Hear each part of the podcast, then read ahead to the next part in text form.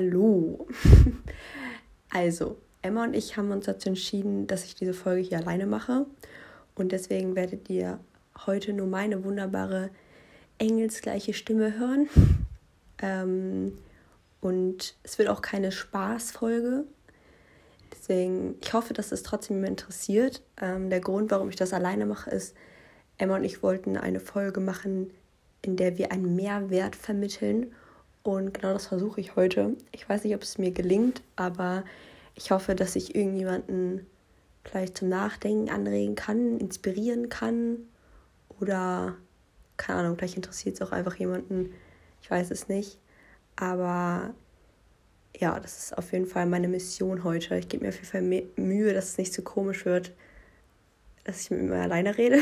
Aber ja, ähm, was ich auch kurz sagen wollte, ist, dass ich das jetzt hier nicht erzähle, aus Mitleid oder so, keine Ahnung. Das will ich nur nicht, dass es jemand denkt, weil ich wirklich niemand bin, der äh, sowas aus Mitleid erzählen würde, weil es bringt mich in meinem Leben jetzt auch nicht weiter. Aber ja, das wollte ich noch gesagt haben.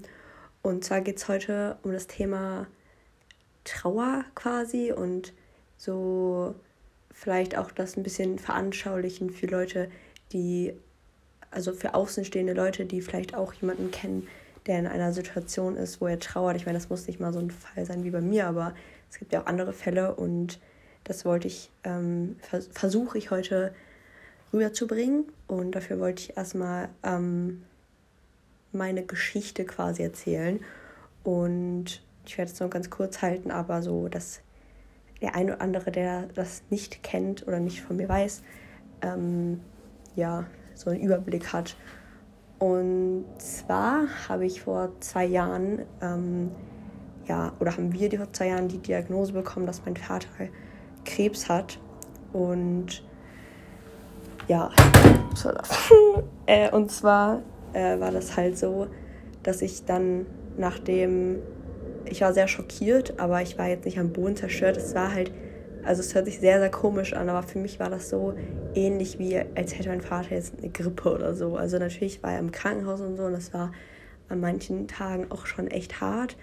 Aber es, ich habe nie darüber nachgedacht, also weder darüber nachgedacht, dass mein Vater da irgendwas schaffen muss oder noch darüber nachgedacht, dass er eben es nicht schaffen könnte, sondern das war bei mir einfach sehr neutral eingeordnet so. Und ich kam sehr, sehr gut damit klar ähm, bis 2020 im ähm, Februar war das, glaube ich. Ähm, das war Karneval, da war ich mit einer Freundin in Wien und wir sind nach Hause geflogen und da habe ich halt die Nachricht bekommen, dass mein Vater eben wieder an Krebs erkrankt ist. Ähm, kurzzeitig sah es halt so aus, als wäre er wieder gesund, aber auch wirklich nur ganz, ganz kurz. Und da habe ich schon gemerkt, dass auf jeden Fall irgendwas anders ist. Also, dass irgendwas nicht stimmt. Und war es dann auch, als ich ähm, am nächsten Tag dann mit meiner Mutter ins Krankenhaus gefahren bin, äh, war die Situation halt gesundheitlich schon eine ganz, ganz, ganz andere. Und ich bin auch niemand, der jetzt so sofort anfängt zu weinen, wenn irgendwas passiert ist. Und da war das aber schon so, da bin ich halt ins Zimmer gegangen und dann, ja, also der Anblick ähm, wenn man seinen Vater sieht, der eben nichts machen kann, weder sprechen, sich noch sich nicht mal bewegen kann oder sonstiges. Es war schon sehr, sehr hart. Und in dem Krankenhaus sind halt eben auch ein paar Sachen vorgefallen, weshalb ich dieses Krankenhaus in dieser Abteilung auf jeden Fall nicht empfehlen würde. Aber es war auf jeden Fall sehr schlimm. Vor allen Dingen, kurzer Funfact, das war ein Karneval, habe ich eben schon gesagt. Und da habe ich eben da haben mich die ganze Zeit Leute angeschrieben, mit denen ich eigentlich feiern gehen wollte und haben mich angerufen, weil ich meine, die können nichts dafür. Ich habe denen das nicht gesagt, aber das war, boah, mir sind die Leute in meinem Leben noch nie so auf die Nerven gegangen. Das kam noch dazu. Ähm, aber ja, ich meine, im Endeffekt können die nichts dafür, aber das tut jetzt ja auch nichts zur Sache. Ähm, und zwar, ja, ging es dann so weiter, dann kam auch Corona und alles wurde halt ein bisschen schwieriger, weil wir halt nicht mehr ins Krankenhaus durften und so weiter und so fort. Und genau, und trotzdem habe ich immer gedacht, dass alles wieder gut wird. Wobei ich schon mal sagen kann, dass niemals alles hätte gut werden können, weil mein Vater eben falsch diagnostiziert wurde, falsche Chemo bekommen hat, falsche, generell, ja, falsche Therapie und weshalb von Anfang an halt die Überlebenschance halt auf Null gesetzt wurde. Aber das wussten wir halt eben erst ganz am Ende, ähm, wo man dann auch nichts mehr machen konnte. Und ja, dann kam halt der Sommer und so weiter und so fort. Es war so, ich habe trotzdem so noch mein Leben weitergelebt. Es war schon manchmal sehr hart. Ich war zum Beispiel im Urlaub mit Freunden und so und so mein Leben zu genießen, Anführungsstrichen, während mein Vater halt im Krankenhaus liegt mit Krebs. Das war halt schon so ein bisschen widersprüchlich, aber ich habe das auch so gebraucht. Also ich hätte es auch gar nicht anders gekonnt, aber ähm, es war halt auch schwierig zu vereinbaren mit der Moral, dass ich ja Corona mitbringen könnte, weil mein, ich habe meinen Vater ja trotzdem manchmal gesehen und so. Und ja, es war schon mh, mm, schwierig, aber ich, mir ging es eigentlich sehr gut, bis es dann, ja, bis dann September kam und mir auch gesagt wurde, dass äh, mein Vater eben nicht mehr lange leben wird, beziehungsweise mein Vater hat mir das selber gesagt, dass er das glaubt. Das war einer der schlimmsten Tage auf jeden Fall in meinem Leben. Das war auch an einem Geburtstag von einem Freund von mir und ähm, ja, es war wirklich sehr, sehr, sehr, sehr uncool.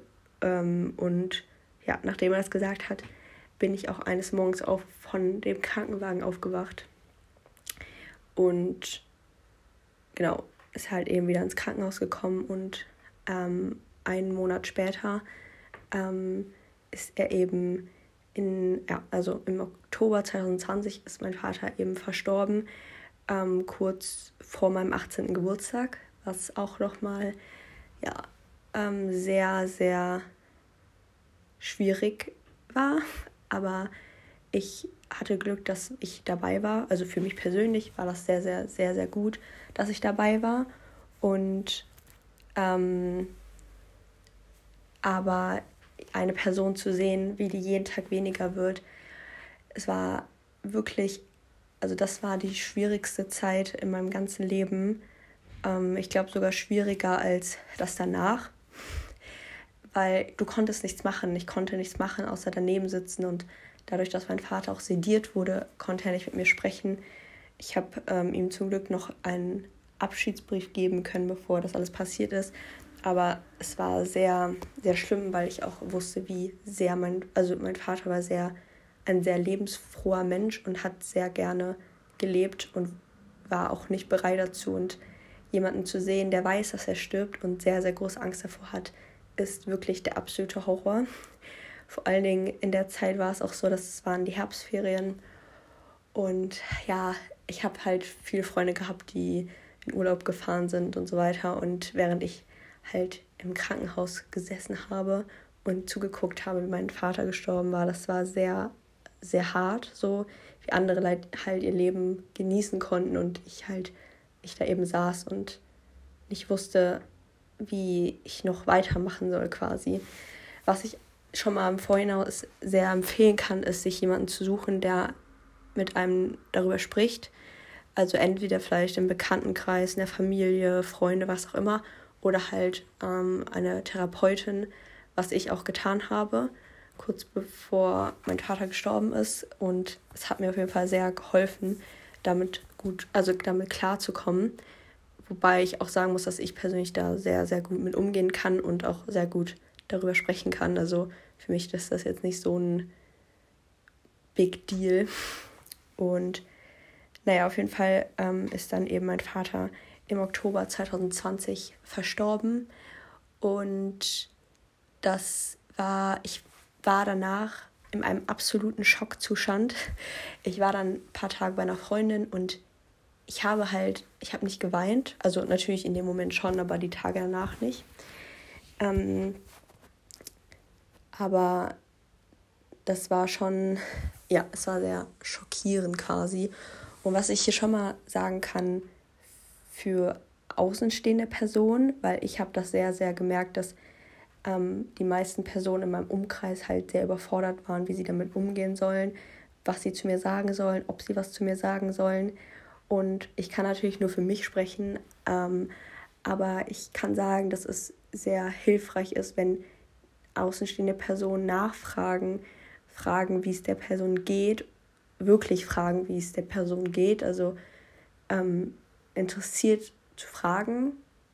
Und selbst, also ich persönlich habe sehr allergisch darauf reagiert und war sehr abweisend immer.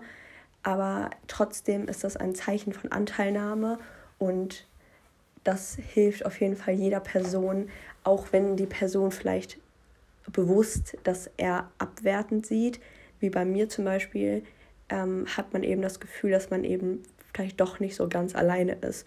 Und das kann ich auf jeden Fall sehr empfehlen, weil, oder das heißt empfehlen, aber das würde ich auf jeden Fall jedem raten quasi. Und ich meine, wie gesagt, es geht halt nicht nur um die Situation, in der ich jetzt bin oder war, wie auch immer, sondern auch bei anderen Situationen, weil ich glaube, der Person zu zeigen, dass sie nicht alleine ist, ist das Aller, Allerwichtigste. Und da hatte ich auf jeden Fall auch ein paar sehr, sehr liebe Freunde, unter anderem Emma, die sich sehr, sehr lieb um mich gekümmert haben. Und das ging auf jeden Fall sehr gut. Was sehr schwierig ist, ist dieses, also dieses bombastische, ähm, ja, diese bombastische Anteilnahme. Es war nämlich so, dass ich sehr, sehr viele Nachrichten bekommen habe und ich habe mich auch natürlich gefreut, wenn man das so sagen kann. Aber es ist halt eben so, dass man halt so, sofort ähm, tausende Nachrichten bekommt und nach einer Woche fragt dich halt gefühlt keiner mehr. Und das ist halt so, es ist sehr schwierig, weil ich persönlich, also man ist selber so überwältigt und wenn dann tausende an Nachrichten kommen und vielleicht ähm, und dann nach einer Woche fragt keiner mehr, dann ist das so, ja, okay, so, also es ist halt sehr, sehr schwierig. Und was ich auch noch dazu sagen kann, ist, es ist nicht so, dass wenn man nach einem Monat ähm, da fragt, nachfragt, wie es einem geht oder was auch immer, dann ist es nicht so, dass man die Wunden wieder aufreißt. Also es ist dadurch, es ist halt ein Prozess und ich bin, ich bin immer noch jeden Tag damit beschäftigt. Und es ist nicht so, dass wenn ich jetzt zwar nicht mehr darüber spreche, aber mich dann jemand darauf anspricht, dass ich irgendwie, keine Ahnung, jetzt zusammenbreche und so, weil du beschäftigst dich da ja innerlich trotzdem jeden Tag mit. Und ich glaube, dass viele denken, dass wenn sie das ansprechen, dass es eben nochmal so hochkommt und dass sie irgendwas aufreißen, was schon verheilt ist. Das stimmt halt nicht. Das stimmt nicht. Und es ist, glaube ich, auch da auch nach einer Zeit noch wichtig zu zeigen, dass man für die Person da ist. Wie sehr die andere Person das jetzt in Anspruch nimmt, ist, glaube ich, egal.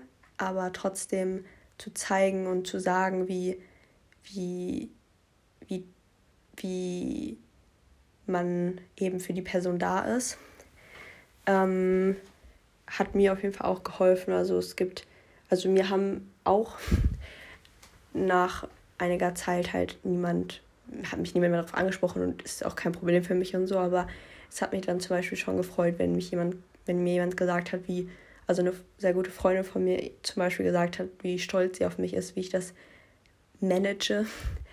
Ähm, das hilft einem halt noch sehr. Und genau, also jegliche Anteilnahme zu zeigen, wie das auch immer sein mag. Also ich meine, man muss nicht unbedingt sagen, ja, wie geht's dir? Es tut mir so leid, bla bla bla. Man kann auch einfach eine kleine Freude der Person machen, ganz unabhängig von der Situation. Also Vielleicht muss man nicht mal die Person darauf ansprechen, spezifisch auf dieses Thema, sondern einfach der Person eine Freude machen, wenn du weißt, was der Person, was der Person gefällt und so weiter. Das ist, glaube ich, auch ähm, sehr hilfreich. Vor allen Dingen gibt es gibt ja auch sehr, sehr viele Leute, die eben nicht so gut mit solchen Sachen umgehen können.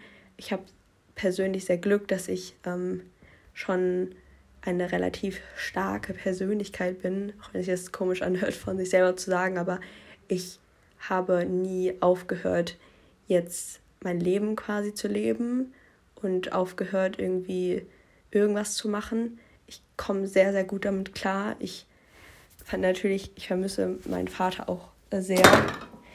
Ähm, und für mich war mein Vater eben immer eine der wichtigsten Personen in meinem Leben und wird es auch immer bleiben.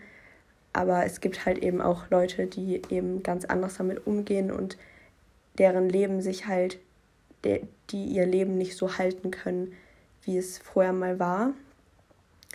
Und was ich auch noch sagen wollte, oh Gott, ich weiß nicht, ich glaube, es ist ein bisschen chaotisch, was ich hier sage, aber ähm, bevor jemand jemanden verliert oder was auch immer passiert, ist es, wenn es jetzt wie bei mir um eine Krankheit geht, ähm, man sollte das niemals als außenstehende Person, sag ich mal, ignorieren und so das versuchen beiseite zu schieben und es trotzdem, ja, sag ich mal, ja, normal damit umgehen und ähm, normal versuchen, darüber zu sprechen, wenn die Person nicht möchte, dass man darüber spricht. Okay, aber ähm, ich mir, ich hätte mir sehr gewünscht, zum Beispiel, dass Leute mir mit mir darüber gesprochen hätten, als wäre es halt eben was Normales, weil ich persönlich habe hab es sehr, sehr ungern angesprochen, weil ich niemanden damit zur Last fallen wollte, weil es eben kein schönes Thema war und wirklich sehr, sehr viele schlimme Sachen auch passiert sind. Ähm, wollte ich aber nie darüber sprechen, beziehungsweise ich, ich habe mich sehr, sehr unwohl gefühlt, wenn ich das angesprochen habe, weil ich eben Angst hatte, dass eben jemand sich damit nicht beschäftigen möchte. Und deswegen hätte ich mir auf jeden Fall zum Beispiel gewünscht, dass Leute eben mit mir darüber sprechen und eben nicht, aber mich auch nicht so krass in Watte packen, sondern einfach darüber sprechen, wie über jedes andere Thema auch. Natürlich ist es etwas Sensibles, aber man muss es halt normalisieren, damit es nicht noch schlimmer wird, als es sowieso schon ist. Also, genau. Ja, also das ist, ist eigentlich schon alles, was ich sagen wollte. Ich hoffe, dass es irgendjemandem was gebracht hat und wenn nicht, dann nicht. Aber ich hoffe, dass es. Ähm oh, ich bin so verwirrt.